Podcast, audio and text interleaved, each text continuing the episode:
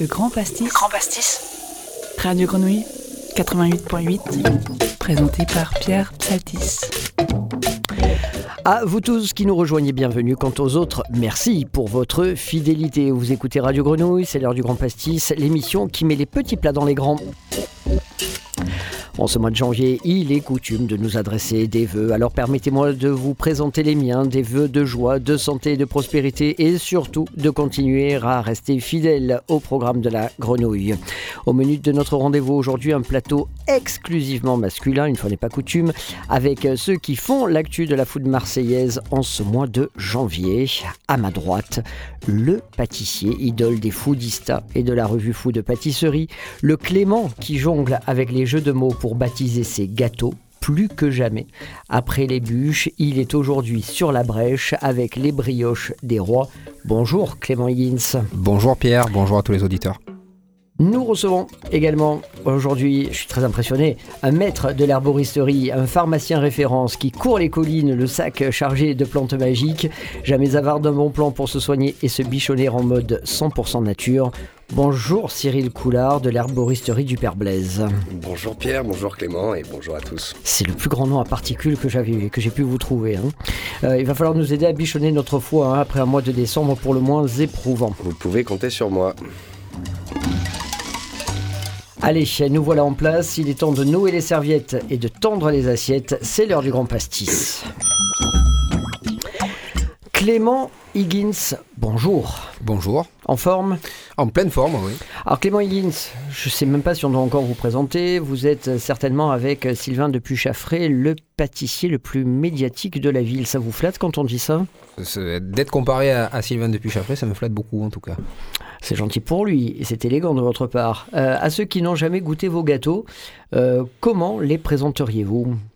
Eh bien, euh, je présenterai mes gâteaux comme euh, atypiques, hein, c'est ce qui est marqué sur la devanture, donc euh, atypiques et en même temps avec euh, beaucoup de références à la pâtisserie qui me touche, donc la pâtisserie classique. Vous n'avez pas une formation initiale de pâtissier, vous êtes passé par d'autres chemins, par les bancs de la fac, autant que je me souvienne, avant de, de prendre le, le chemin gourmand. Alors, je suis passé par les, par les bancs de la, de la fac de droit, tout à fait, pendant 4 ans, jusqu'à, jusqu'au master. Et puis après, je suis passé par la pizza, je suis passé par la boulangerie-pâtisserie, je suis passé par le restaurant de burger, euh, je suis passé par l'Australie, par euh, plein d'expériences différentes pour en arriver là. Et euh, le- les bricoleurs de douceur sont nés quand? Les bricoleurs de douceur sont nés en 2014. euh, on a créé ça avec ma compagne Aurélie Poletto. D'abord un petit laboratoire de production et, euh, et ensuite la première boutique qui a vu le jour le 23 décembre 2015. Pour la petite histoire, c'était un labo dans un cabanon au fond d'un jardin à la Pointe Rouge. Exactement, chez mes parents, une dépendance, une dépendance de la maison familiale qui était, qui était, qui était ma chambre avant d'être un laboratoire. Donc ça a été tout carrelé de blanc et avanti. Exactement. Et au début, c'était quoi? Vous livriez les restaurants Et au début, on livrait les restaurants et aussi les particuliers qui le souhaitaient. Et le puis- succès est venu. Et puis le, le succès est venu et on a, on a ouvert la première boutique. Alors, vous, vous êtes euh, parmi ceux qui défendent la notion de saisonnalité. Ça veut dire quoi la saisonnalité en pâtisserie? Alors, euh, c'est un vaste débat aujourd'hui, la saisonnalité, euh, puisqu'on le voit avec, euh, avec le, le changement de climat, les saisons sont, sont bouleversées, donc c'est difficile aujourd'hui de dire, voilà, il y a des fraises de avril à juin, il y a, y a des oranges de décembre à mars, donc euh, la saisonnalité, c'est travailler, euh, c'est travailler au, au rythme, euh, au rythme de la nature. Euh, et puis c'est respecter le bon temps pour chaque chose. La saisonnalité, ça peut être pour les fruits et les légumes. La saisonnalité, c'est aussi pour les galettes et les brioches des rois, par exemple. Ah, ça, on va en Il y, a, reparler. il y a- il y a- voilà, il y a un temps pour tout. Donc, je suppose que la tarte aux framboises pour euh, la Saint-Valentin, c'est pas votre cam. hein. Exactement. Voilà, le, le- le fruit rouge de toute façon ou le fruit noir en général pour la Saint-Valentin, c'est pas vraiment ma cam. Bon, à la limite, en coulis, euh, pour euh, ça se conserve là, on peut. euh, Alors ça aussi, c'est un, un, un vaste débat. Moi, j'évite, j'évite jusqu'à aujourd'hui, mais, mais petit à petit, quand je regarde le travail des cuisiniers, qui m'inspirent beaucoup et qui font des conserves et qui travaillent toute l'année de cette manière-là, donc ils peuvent ressortir des super tomates en plein hiver parce qu'elles ont été travaillées à temps. Je, je- ouais, je, je valide, je comprends. Un jour ou l'autre, euh, vous pourriez faire une marmelade de framboise, enfin une gelée de framboise et tout, euh, que vous ressortiriez en plein hiver. Alors là, cet été, j'ai fait mes premiers bocaux de framboises à l'eau de vie. Donc euh, je suis pas, euh, je suis pas. euh, on pourrait très bien les sortir là cet hiver sur un baba. Je m'étais dit tiens, on va faire, on va faire des fruits, des fruits d'été à l'eau de vie sur, un- sur un baba d'hiver. Et des griottes au kirsch pour la forêt noire, c'est Et, ça? et j'ai fait, et j'ai fait mes, mes griottes au kirsch de Fougerolles même. Donc ouais, ouais, c'est. Vous êtes, vous, êtes, vous êtes plutôt un traditionnaliste ou vous êtes plutôt un, un, un casseur de- d'habitudes et de frontières? Alors, euh, dans la pâtisserie qu'on propose, je dirais qu'on est plutôt casseur d'habitudes et de frontières, mais dans la pâtisserie que je consomme, je suis un grand, grand, grand traditionnaliste. Euh, comment se porte la pâtisserie à Marseille aujourd'hui? On a connu une époque où euh, on achetait son gâteau le dimanche euh, à midi, on le sortait du congélateur. Moi j'ai ce souvenir-là, hein, dans les années 70-80. On sortait le gâteau du congélateur, euh, Paris-Brest ou euh, que sais-je. Et on vous dit, vous allez où? Ah ben on va à Saint-Rémy-de-Provence. Ah ben c'est bon, en une heure il aura décongelé. Euh, Est-ce que ça a fait des progrès quand même un peu la pâtisserie à Marseille? Alors, on a, fait, on a fait beaucoup de progrès, ça a fait des progrès de par, de par la médiatisation euh, déjà. Et puis, euh, oui, il y a de plus en plus d'enseignes euh, qui s'ouvrent. Aujourd'hui, il y a quand même... euh, Enfin, une époque, moi, quand j'ai ouvert, euh, et sans vouloir manquer de respect à qui que ce soit, à part Sylvain depuis Chaffré, il y avait quand même vraiment pas grand monde. Euh, Aujourd'hui, on trouve, euh, on trouve euh, moi j'ai pas mal de confrères qui, qui commencent à, bien marcher, à être connus. On trouve de la pâtisserie euh, végétale avec Auforme par exemple, qui fait un super boulot. Euh, dans le quartier où j'habitais, euh, à la Pointe Rouge, s'est installé Torres, qui fait, qui fait notamment du, bon chocolat. On a Vincent Dubreuc à Saint-Barnabé. voilà, je- je- j'en oublie, j'en oublie certainement. Mais je trouve que ça se porte de mieux en mieux, en tout cas. Je partage tout à fait ton, ton sentiment, Clément. J'ai exactement le, le- le- le même sentiment dans le sens où, bah, effectivement, avant que tu arrives avec Bricoleur de douceur, bah, il n'y avait pas grand-chose, quoi. Il y avait effectivement du puits chaffré, ok. Euh, et que maintenant, tu citais au fond, moi que j'adore aussi, hein, pour leur pâtisserie végétale, et que j'ai l'impression que ça fleurit. Euh, comme si tu avais donné le courage à des pâtissiers en prouvant que bah, tu pouvais réussir, comme si tu avais ouvert une voie. Et du coup, je trouve qu'il y a de plus en plus de pâtisseries de qualité sur Marseille, et ça, c'est c'est vraiment positif. Alors, moi, moi, je me souviens d'une bronca où j'avais fait un sujet au- concernant l'arrivée de, de Sylvain de Puchaffré à Marseille, à la rue, euh, à la rue Grignan, en remplacement de la, de la pâtisserie euh, Boyer, derrière le palais de justice.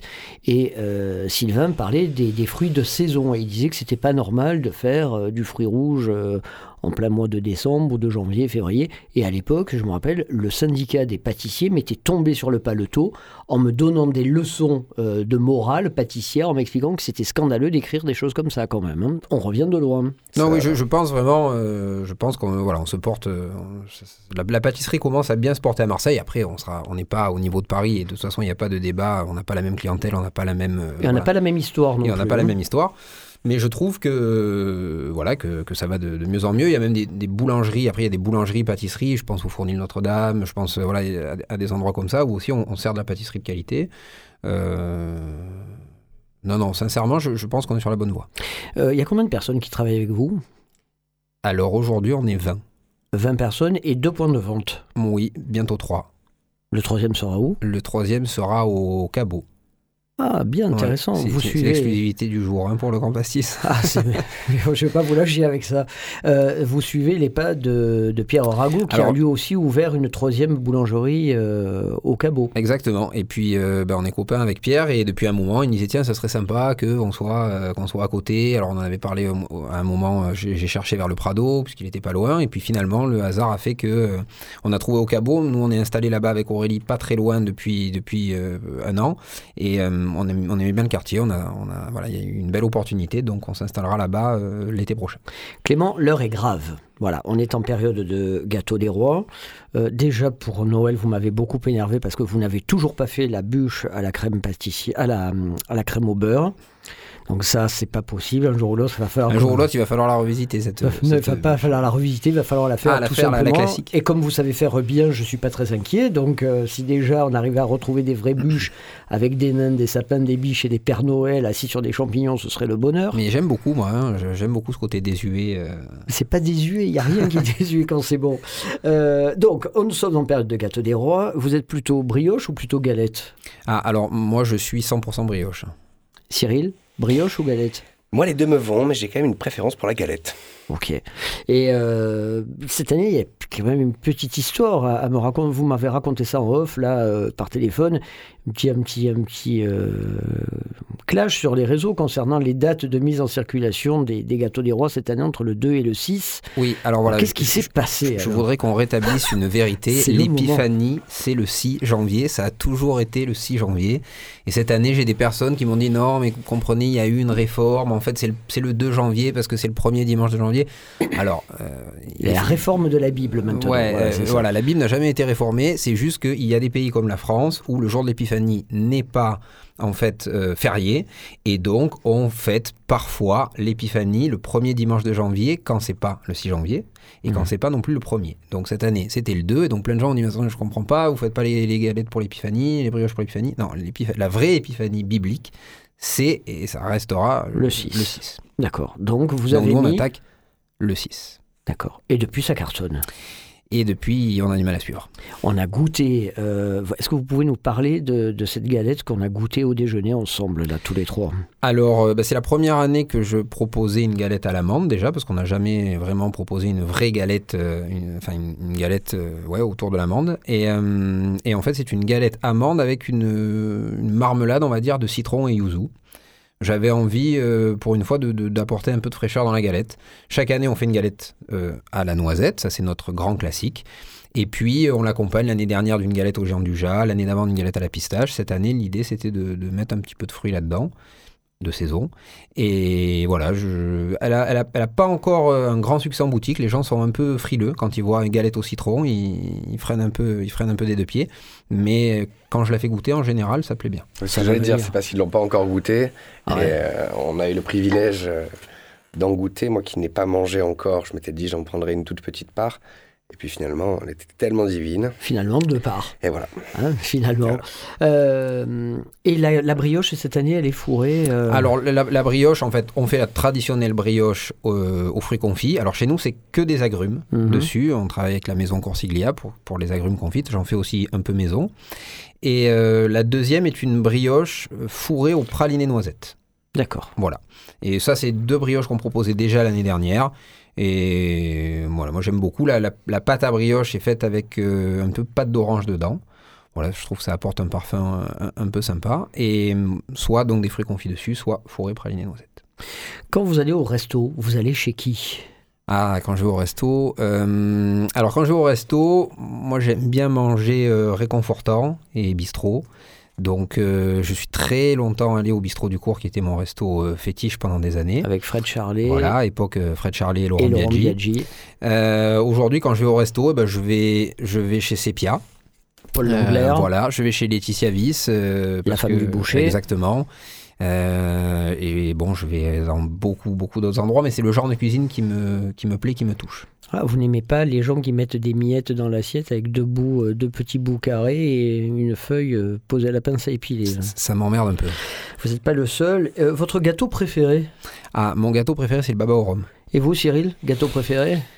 Euh, Peut-être le Castel. Ah, ça, le castel. C'est comme ça, c'est comme la, la bûche la. Si vous savez le nombre de gens qui me parlent du castel et qui me demandent quand est-ce qu'on va faire un castel, quand est-ce qu'on va faire une bûche castel, il y a, il y a une vraie, euh, il y a un vrai mythe à Marseille autour de ce C'est gâteau. divin ce gâteau. Et Et moi j'aime beaucoup. Hein. il y a le Mm. ménélique aussi qu'il faudrait réhabiliter. le Ménélique, on hein. en a beaucoup parlé, Pierre. hein, vous et moi, Ah le. Ménélique, c'est vrai. J'att- J'attends mon ménélique qui vient C'est pas. vrai. Euh, Qu'est-ce que vous aimez dans la cuisine? Euh, ce que j'aime dans la cuisine, c'est la simplicité. Et c'est aussi quand. J'aime les plats gourmands. Moi, j'aime les pieds paquets. Euh, j'aime. euh, voilà. Les miens sont redoutables. C'est vrai Ouais. Ah ben, on échangera Ménélique contre pieds paquets. 4 jours, quatre jours à 3 heures de cuisson, c'est à la fin. Ah oui, oui, ça confit, doit être. ouais, ouais, ça fond ça. Ça rigole pas. Et comment on fait pour tout mener de front? Comment on fait pour tout mener de front? Il ben, faut être bien entouré. Alors moi c'est plus facile déjà à la base on est deux, exactement. Et puis et puis après il faut bien déléguer. Et puis c'est plus facile puisque puisque ben, il y a Margot ma seconde et puis Marie-Pierre le, le, le double d'Aurélie aujourd'hui euh, côté euh, boutique et bureau que des femmes euh, la plupart hein, au poste de responsabilité chez nous de toute façon on est loin de la parité il y a, au- il y a 70% de femmes mais il faut bien s'entourer. Votre compte face- Facebook, je vais y arriver. C'est? At bricoleur de douceur. Exactement. Votre Facebook et compte Instagram, Instagram. pareil, at bricoleur de douceur. Et vos deux adresses, Alors, 202 chemin du Vallon de l'Oriole, dans le 7e, exactement, et 35 boulevard Philippon. dans le 4e. Le Grand Pastis. radiogrenouille.com. Retour à table avec euh, nos deux invités du jour, Clément Higgins et Cyril Coulard, de l'herboristerie du Père Blaise. Ça, c'est un nom à rallonge avec plein de particules, c'est très chic. Cyril Coulard, vous êtes pharmacien, herboriste. Mais c'est quoi la différence avec un, un pharmacien tout court, un pharmacien herboriste? Eh bien, pharmacien herboriste, c'est un pharmacien qui est passionné par les plantes. Mhm. C'est-à-dire que si aujourd'hui je dois euh, définir mon métier de pharmacien herboriste, c'est faire le lien entre le patient, sa pathologie, les médicaments qu'il prend le cas échéant, c'est ma valeur ajoutée de pharmacien, et les plantes euh, que nous allons lui conseiller, bah, c'est notre valeur ajoutée d'herboriste. Et c'est des études particulièrement longues, hein, autant que je me souvienne, non? Non, c'est un petit doctorat. D'accord. Ça fait combien d'années, ça? 6, 7 C'est le doctorat le plus court, le doctorat de pharmacie, 6 ans. 6 ans. Et après, euh, c'est beaucoup de, de, de travail personnel, de formation, puisque, on, on- on- comme je dis, le, le major de, de, de pharmacie, s'il vient derrière les comptoirs du Père Blaise, Mhm. ben, il apprendra. Il continuera à apprendre. il apprendra de mes apprentis. Ah ouais. Et, et c'est ça aussi qui rend le métier passionnant, c'est qu'on apprend chaque jour. Et euh, donc vous avez pris euh, la succession d'une dynastie, hein, d'une famille qui était là depuis six ou sept générations. Six euh, générations. Six générations. C'est Martine de Peretti qui vous a transmis le, le flambeau. C'était quand? C'était en octobre 2013, même si nous étions en discussion depuis de, fin 2012. Et euh, vous avez depuis ouvert une tisanerie en face de la pharmacie. Alors qu'est-ce qu'il y a dans cette tisanerie? Alors, euh, cette tisanerie, en fait, que elle, était dans- elle, se, elle trouve sa place dans un local qui était très mal utilisé, qui n'était même pas utilisé. Il nous servait euh, rapidement de réserve. Mhm. Et l'idée, c'est pour la première fois de retrouver une grosse partie des produits du Père Blaise euh, en libre service. L'idée aussi, en allant débaucher Vincent Helio, euh, qui était chef de bar au Petit Nice Paseda, Ouais. euh, c'était de centrer la, apporter d'apporter un touche, côté un peu plus gustatif. ouais. Et c'est lui qui est à l'origine de la création de nos tisanes gustatives, qui sont juste exceptionnelles qu'on Vous peut en faire. avez combien ce jour? On en a une quinzaine. Une quinzaine qui sont exceptionnelles et il va vous conseiller de les faire soit en infusion à chaud, euh, mais rarement avec de l'eau euh, à 100 degrés. Elles sont magnifiques euh, en infusion à froid.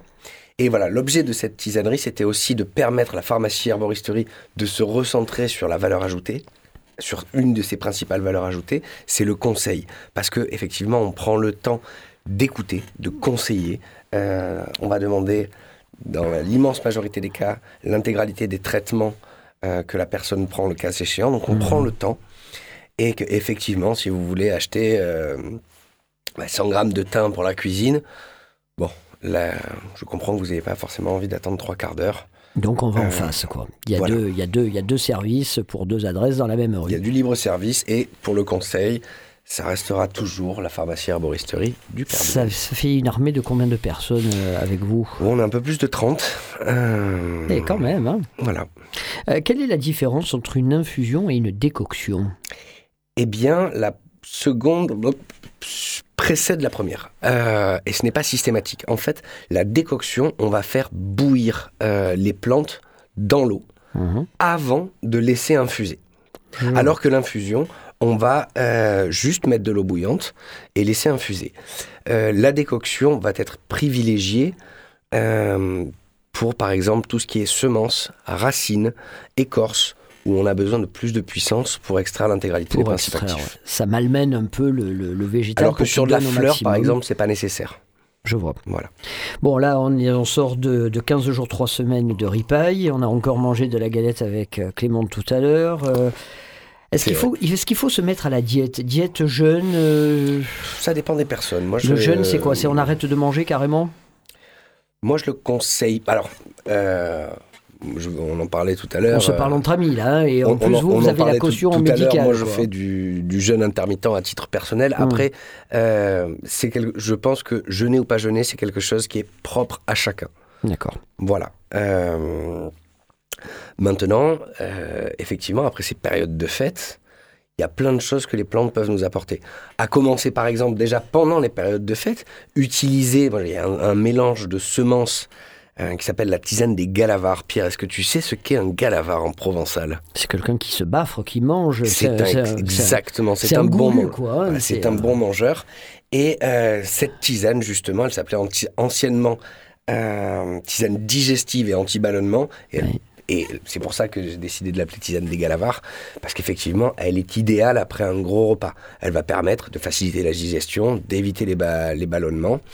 Et Elle n'est pas très éloignée de gastrocalme, je crois. euh, ou c'est la même? Euh, non, non, c'est deux tisanes qui sont différentes. Ah. Dans la tisane des Galavars, on va vraiment trouver euh, des semences digestives, carminatives. On va retrouver de la badiane, de l'anis, de, de, de la coriandre, du carvi. Euh, voilà. Et celle-ci, comme il n'y a que des semences, on va la faire effectivement avec quelques minutes de décoction. D'accord. On fait donc, on fait bouillir avant de couper le feu et de laisser infuser. hein. Exactement. Euh, alors, euh, on, va, on va passer aux exercices pratiques quand même. hein. Euh, Pour reposer son appareil digestif, là, qu'est-ce qu'on fait maintenant? Alors, on continue de bien boire. Euh, on va peut-être... De l'eau, hein. Euh, oui. oui, pardon, pardon, pardon. C'est là, ça y continue est. de bien J'ai boire pas de bien l'eau. la technique, ça y, est, ça y est, ça y est, on peut y aller au pastaga. Non, non, de l'eau, de l'eau, de l'eau, de l'eau. Alors justement, en alternative au pastaga pour remplacer euh, le pastis, la tisane des galavars justement avec ses notes anisées peut être un bon substitut sans alcool, tout en retrouvant des notes anisées euh, à l'heure de l'apéro. Euh, voilà, ensuite, euh, après avoir bien mangé, bien bu, et pas que de l'eau pendant les fêtes et le, et le nouvel an, ben, c'est le moment effectivement de prendre soin de son foie. Moi, je recommande de, de faire une cure de trois semaines euh, où on va chercher à le nettoyer. Je recommande de le faire au moins, au moins deux fois par an. Euh, voilà, donc on va utiliser des plantes cholérétiques et, cola- et cholagogues, c'est-à-dire qui vont faciliter la sécrétion, l'excrétion de bile. L'artichaut L'artichaut, c'est le grand classique, Oui. l'artichaut, le radis noir. Alors, il se trouve que, ayant accès à des plantes qu'on appelle du monopole des pharmaciens, même si le monopole des pharmaciens est une aberration et les pharmaciens ont perdu leur monopole sur les plantes et très peu en ont conscience, mais c'est encore un autre sujet. Oui. Euh, moi, j'adore des plantes qu'on va retrouver dans la tisane du centenaire, d'ailleurs qui s'appelle tisane du centenaire parce qu'elle a été formulée pour des gens. Elle s'appelait anciennement l'élixir de longue vie du Père Blaise. Euh, on m'a dit que c'était interdit de, l'appeler comme ça, donc je l'appelle tisane du centenaire. C'est pour les gens qui veulent vivre longtemps en bonne santé. Donc on va drainer son foie avec euh, du marube, du bol d'eau, de la centaurée. Euh, voilà, une petite tasse le matin à jeun. Alors, comme beaucoup de plantes qui agissent au niveau du foie, cette synergie de plantes est très amère. Donc, pour pas augmenter l'amertume, je recommande de la boire froide sans sucre. Donc, idéalement, si on la boit froide le matin à jeun, c'est bien de la préparer euh, la veille au soir, comme ça elle est Et on laisse froide. refroidir. Enfin, à température ambiante le matin, quoi. Oui, voilà. Ok. Pas la peine de la mettre au frigo. Et la petite astuce qui n'est pas notée sur le mode d'emploi, c'est de rajouter un trait de citron. Parce que autant le sucre et la chaleur vont augmenter l'amertume, l'acidité du citron neutralise très bien l'amertume. Euh, quid du citron, le jus de citron le matin à jeun? On le fait ou pas? Ça, ça apporte Mais quelque bien sûr. chose? Et justement, euh, en plus de neutraliser l'amertume de ma tisane du centenaire, eh ben ça, fait du- ça, po- ça en augmente les effets. Donc pourquoi s'en priver? Clément, vous étiez beau, vous allez sortir de cette émission magnifique. Euh, Qu'est-ce qu'on fait avec les légumes et les céréales? Je suppose qu'on augmente la consommation. Ça, c'est toute l'année qu'il faudrait le faire, en fait. hein. Donc, euh, alors effectivement, pendant les périodes de fête, moi, je suis pas adepte de la privation. euh, donc, Ah non, on, a, on bien mangé. Mais là, on peut continuer de bien manger, effectivement, en augmentant la proportion de légumes. C'est-à-dire quoi 50% d'assiette À peu près? Là aussi, après, ça dépend des, des consommations, des habitudes alimentaires. Moi, je sais qu'en ce moment, euh, je, je me fais des... Alors moi qui suis pas du tout euh, végétarien, je, me, je prends plaisir à me faire des, des repas euh, végétariens, justement, parce que j'ai le, le sentiment... Mon corps en a envie. Voilà. Donc, euh, je vais privi- augmenter la part, de, la part de légumes, voire même faire des repas exclusivement à base de légumes. Alors, C'est il, vrai. il paraît par contre qu'on les mange chauds forcément l'hiver, c'est vrai ça, pour aider, euh, aider la digestion, l'estomac, que vraiment on, on évite tout ce qui est crudité et tout ce qui est. euh, Ça, ça va être plus digeste. Après, je vous dis ça, moi, je- hier encore, je me mangeais une salade de crudité. euh, Donc, C'est oui, ce sera goût. plus digeste. euh, Bon, évidemment, ne mangez pas des pommes de terre euh, crues, hein, parce Non. que là, pour le coup, euh, c'est pas bon du tout et c'est toxique. La betterave Euh, aussi, ça se mange pas cru, hein Si? J'ai cru Bah, penser, j'ai cru lire que c'était pas forcément Bah, ouais. ce qu'il y a de mieux. Hein Bonne question. bon, bah, il faudra plancher là-dessus. il va falloir creuser, creuser là-dessus. Comme c'est pas partie des, ça fait pas partie des trucs que je conseille euh, effectivement au sein du Père Blaise. Là, je- tu me poses une colle sur la betterave. Bon, là c'est l'hiver, il fait froid, on est en scooter, on marche, pas forcément très chaud. Euh, Qu'est-ce qu'on fait pour renforcer les défenses immunitaires? Alors, il y a plein de choses. Il y a plein de choses. Euh, Il y a le Covid aussi, je voulais pas en parler, mais bon, Ouais. tout le monde y pense. bah, hein. c'est- c'est- effectivement. Alors, euh, bah, déjà, moi, je vais vous parler du Covid comme on parle de la grippe, euh, à savoir, on cherche. Ça reste une pathologie. Donc, on va chercher à booster ses défenses immunitaires. Il y a plein de moyens de le faire. On peut utiliser des plantes en décoction, puisque c'est principalement des écorces, Mhm. euh, de l'échinacée, euh, du lapacho, euh, de la griffe de chat. Alors, c'est pas des vraies griffes de chat, hein, attention, c'est Uncaria tomentosa. Euh, c'est un arbre dont on récolte l'écorce. Et ça, comme c'est des écorces, si tu as bien retenu la, mon explication, on va les faire comment décoction. On On, va les les fait en décoction Exactement. pour bien on extraire, pour bien exprimer leur. euh, C'est notre tisane défense hein, qui va permettre de stimuler les défenses immunitaires. On peut utiliser aussi un champignon, euh, le shiitake. Le shiitake qui a la particularité euh, d'amener des peptides que l'on ne retrouve et des oses, des sucres pour faire simple, Mhm. qu'on ne retrouve que trop peu dans notre alimentation actuelle. Et donc c'est pour ça qu'il faut prendre pas n'importe quel shiitake. hein. Moi, par exemple, je travaille pas avec du shiitake bio français, malheureusement parce qu'il pousse sur des sacs de riz bio. Je travaille avec un shiitake qui pousse, euh, qui est cultivé sur des troncs d'arbres. Donc du coup, il peut extraire de son milieu de culture euh, des bêta-lanthinanes, voilà, qui vont être utiles pour l'amélioration des jonctions serrées, pour la- l'amélioration de l'immunocompétence. Donc ça, c'est, ça va être la technique que l'on va conseiller, par exemple, pour améliorer le système immunitaire dans le cadre de personnes qui ont des pathologies auto-immunes, où là, on va surtout pas chercher à le stimuler, à le booster, mais on va chercher à améliorer euh, la compétence de ce système immunitaire. Donc, je vous disais, pour stimuler les défenses immunitaires, il y a la tisane. Évidemment, après, si on n'a pas le temps ou qu'on n'aime pas la tisane, il y a encore des gens qui n'aiment pas la tisane. Il y a des gélules, je Euh, suppose. on peut retrouver ces mêmes plantes sous forme de gélules. Euh, on peut les retrouver sous forme enfin sous forme liquide à diluer dans de l'eau. Euh, Il y a plein de choses à faire.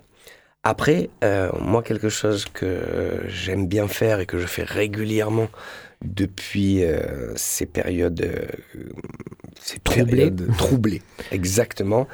Euh, c'est dès que j'ai les moindres doutes, je vais prendre en préventif pendant 7 jours deux gouttes d'un mélange d'huile essentielle avec du ravinsara, de la cannelle, du citron, du titri et de la girofle. Oui, Deux gouttes, euh, de chaque. deux gouttes de chaque matin Dans et soir. Alors soit à la dure, les huiles essentielles sont pas miscibles dans l'eau. Ah. Donc soit on se le fait à la dure, comme je le fais moi, directement dans le bec. Guerrier. Euh, et certains vont faire des bons parce que le- surtout la cannelle et la girofle en huile essentielle, c'est fort. Ou alors sur du citron, je suppose. euh, du- sur du une, sucre. cu- une cuillère de miel sur un Ah. morceau de sucre, sur une mie de pain, sur, alors, en tant que pharmacien, je devrais dire sur un comprimé neutre, mais il y a 36 manières de, de l'administrer.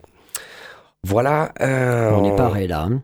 Euh, Clément, euh, très rapido, on a vu, euh, je vous écoutais parler tout à l'heure, vous utilisez aussi les herbes, certains colorants naturels, curcuma euh, pour euh, en pâtisserie. Alors oui, oui, complètement. On a arrêté les colorants il y a quelques années et euh, pour les remplacer, on s'est mis à utiliser euh, les épices, le curcuma, euh, le, le bissap notamment Et vous aussi. travaillez avec euh, l'herboristerie le bissap, l'hibiscus. Tu me parlais euh, aussi tout à l'heure. Euh, tu venais prendre de l'huile essentielle de Néroli, oui, Néroli, pour la ouais. fleur d'oranger, pour avoir une- un parfum de, de, de- de fleur d'oranger justement. Et c'est là-bas, c'est chez le Père Blaise que j'ai découvert cette huile essentielle notamment. Il faut absolument que je te fasse tester notre. euh, Ah ouais, mais je vais venir.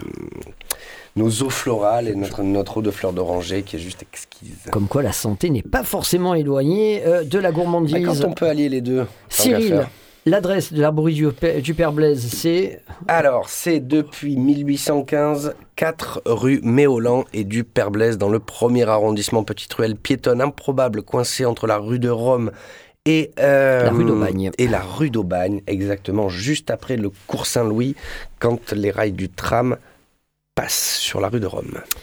Une adresse, euh, une adresse Instagram? Euh, le Père Blaise. et une adresse Facebook?